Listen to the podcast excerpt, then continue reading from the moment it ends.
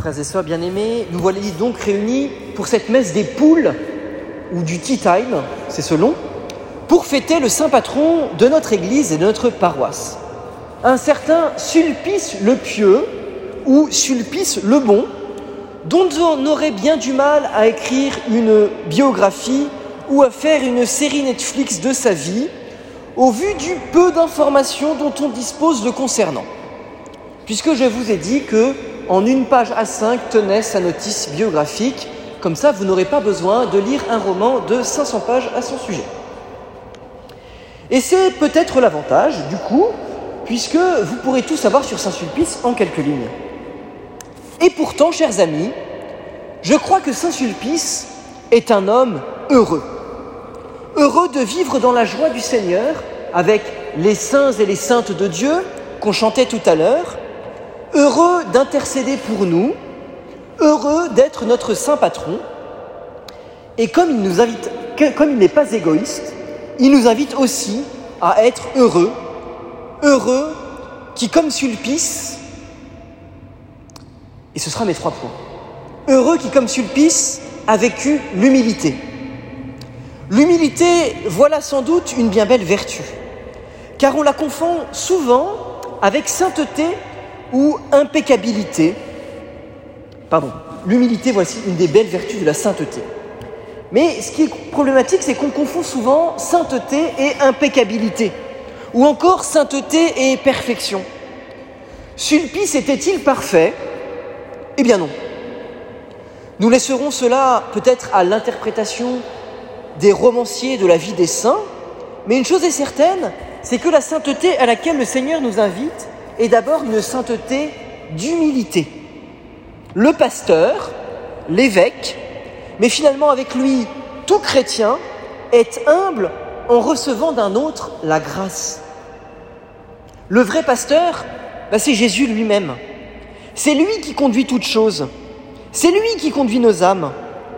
Notre tentation parfois dans la vie chrétienne est de vouloir tellement prendre le contrôle de nos vies, par peur peut-être, que nous occultons la place de l'Esprit Saint, qui doit être à la barre de nos vies. Vous voyez, Saint Sulpice, au gré de ses nominations, comme prêtre, et puis comme évêque ensuite, il n'a pas tout choisi de sa vie. Au gré des aléas de sa vie spirituelle, il s'est laissé interpeller par le Seigneur, par les situations diverses et variées qu'il a rencontrées dans son diocèse de Bourges. Humblement, il a accepté de recevoir de Dieu sa place et sa mission. Humblement, il a accepté de porter ses faiblesses et les faiblesses du peuple qui lui était confié et auquel il était envoyé. Car vous voyez, comme vous et comme moi, Saint Sulpice était faible et petit dans les mains de Dieu. Ne l'idéalisons pas trop, ou en tout cas pas au point d'en faire un homme inaccessible, un homme lointain qui nous dégoûterait de la sainteté. Humblement, Saint Sulpice a suivi le bon pasteur, il a donné sa vie pour son peuple, et son exemple nous stimule pour donner notre vie pour les autres. Donc d'abord, heureux qui, comme Sulpice, a vécu l'humilité. 1. 2.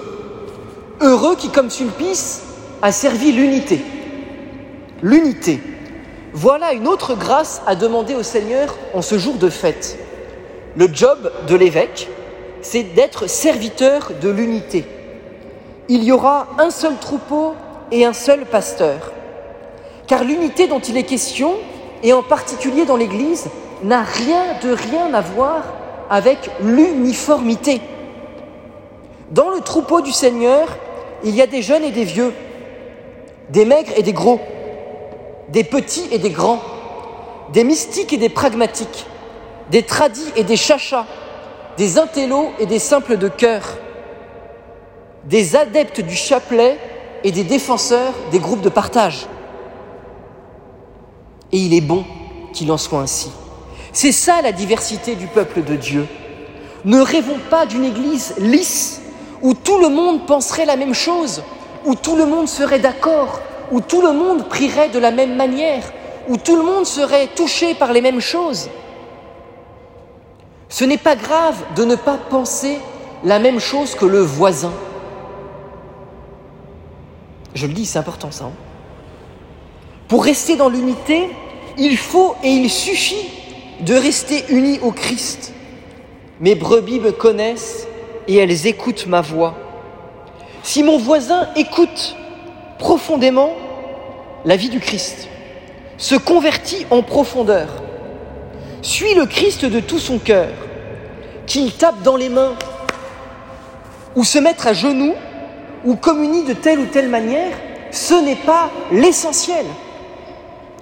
L'unité du corps du Christ, l'unité de l'Église, construit dans nos paroisses chaque jour, l'unité, pardon, l'unité de l'Église se construit dans notre paroisse chaque jour, en nous émerveillant du travail de l'Esprit Saint dans la vie des autres personnes.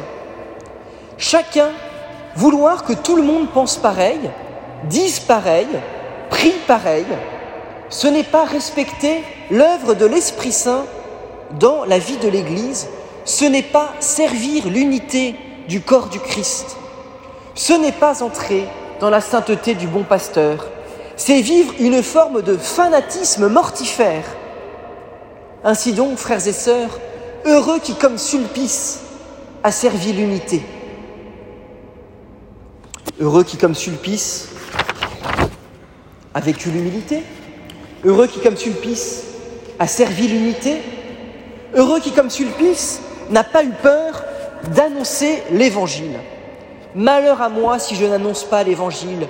Comme ils sont beaux les pieds, les pas des messagers qui annoncent la bonne nouvelle, entendons-nous tout à l'heure dans, Isaïe. Eh bien, c'était le, le souci constant de Saint-Sulpice dans une époque troublée, dans un monde en ruine. Il ne faut pas croire que notre seule époque touchée par le satané Covid-19 est un monde pourri, plus pourri que ce n'était à l'époque de Saint-Sulpice. Non, Saint-Sulpice vivait dans une époque troublée, dans un monde en ruine. Un monde qui vivait dans une grandeur passée, celle de l'Empire romain qui venait de s'effondrer. Et souvent, Saint-Sulpice a dû parcourir son diocèse de Bourges pour annoncer, pour évangéliser les campagnes.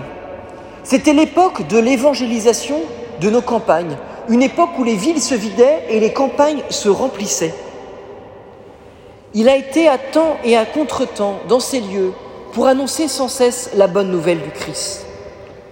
De grâce, frères et sœurs, cessons de croire que le Moyen Âge et le Haut Moyen Âge étaient un espèce de lieu paradisiaque de chrétienté un peu lisse dans lequel il faudrait retourner parce qu'à l'époque, mon père, tout le monde était des bons catholiques. Finalement, pas plus qu'aujourd'hui. En fait, c'est pas parce que les gens allaient à la messe qu'ils étaient évangélisés en profondeur. Depuis notre baptême, nous, nous sommes consacrés, nous sommes prêtres, prophètes, rois. Nous sommes donc appelés à annoncer l'évangile du Christ avec courage. Tout le monde est appelé à annoncer l'évangile, mais chacun selon sa grâce propre. Vous n'êtes pas tous obligés d'aller dans, le métro, de monter sur une caisse et de commencer à débiter des versets de l'Apocalypse en disant que l'heure est grave.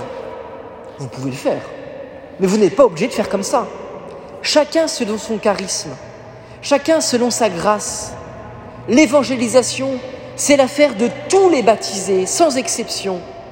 Si le Christ nourrit vraiment la vie, si le Christ est au centre de ma vie et me comble de joie, si sa parole me donne une joie profonde, alors je ne peux pas être égoïste, je ne peux pas la garder pour moi.